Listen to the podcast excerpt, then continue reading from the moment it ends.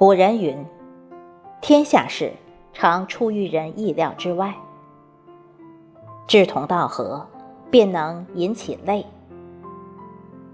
每个人都要有个小圈子，志趣相投，观念一致。圈子不在大小，而在快乐。道不同者不相为谋。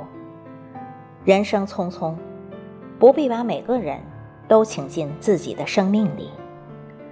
比起让别人开心，更重要的是让自己开心。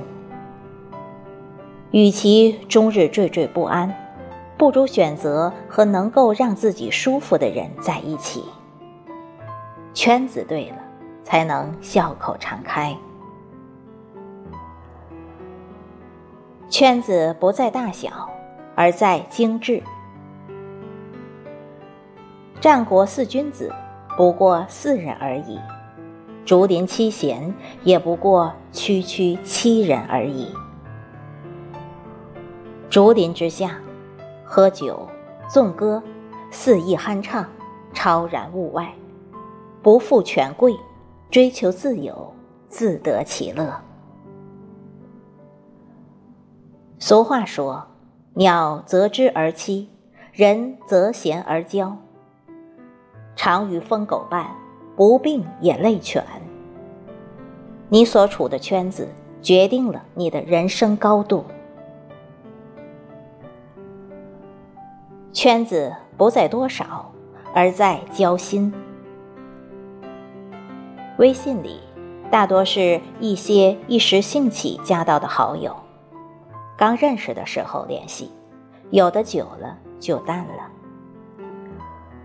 泛泛之交，总是让人很难取舍；心心相印，又很难让人做到。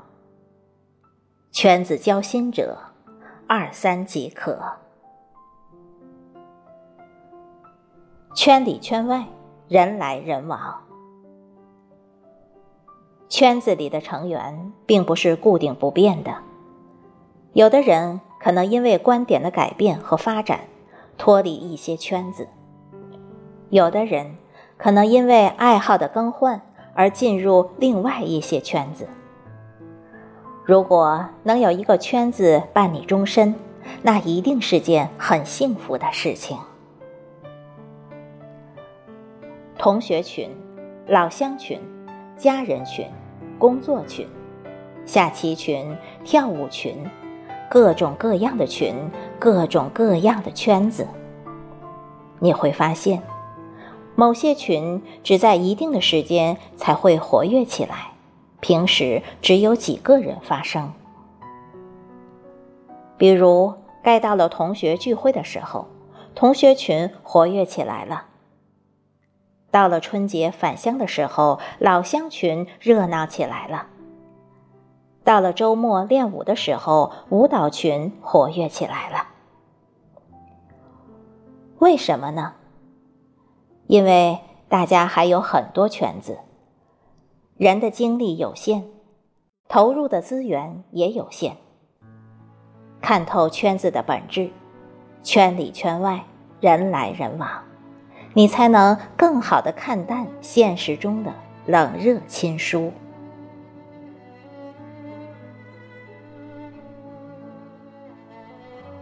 古人说：“人不可以无癖。”张岱说：“人无癖，不可与交。与其无深情也。”用现在的话说，就是人要有个爱好，给自己的生活找个乐子。梁启超说：“凡人必常常生活于趣味之中，生活才有价值。”唐玄宗精通音乐，亲自排练宫女歌舞，以至于被后世尊为戏曲梨园行当的祖师爷。后唐庄宗李存勖爱唱戏，还给自己取了个艺名李天下。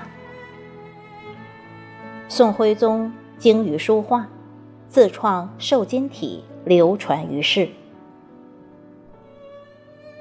明熹宗朱由校钻研木工，曾经亲自造了一座小宫殿，形式仿乾清宫，高不过三四尺，却曲折微妙，巧夺天工。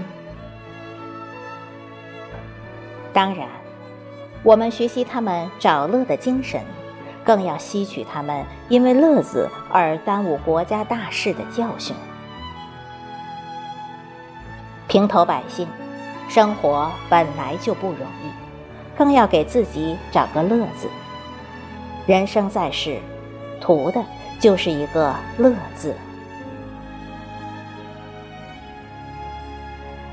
清代沈复在自传《浮生六记》中，记载了他与妻子弄假山盆景、养花种草、出外游玩、饮酒作诗等闲情。夫妻二人布衣菜饭，贫寒之中，还能找点乐子，也算是一种艺术人生了。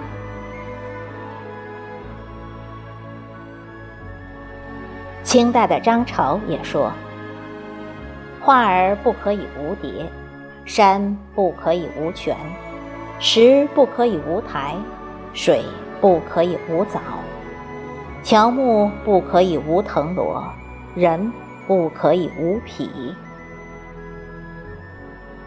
人如果缺少了癖好，会怎么样呢？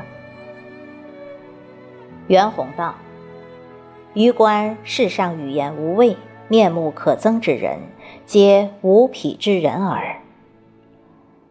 没了癖好，面目都可憎了，看来富有爱好气自华呀。”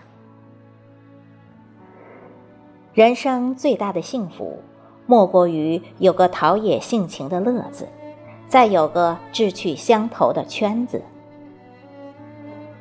我们不是因为要追求幸福而去找乐子进圈子，而是因为有了乐子进了圈子，自然而然产生了幸福的感觉。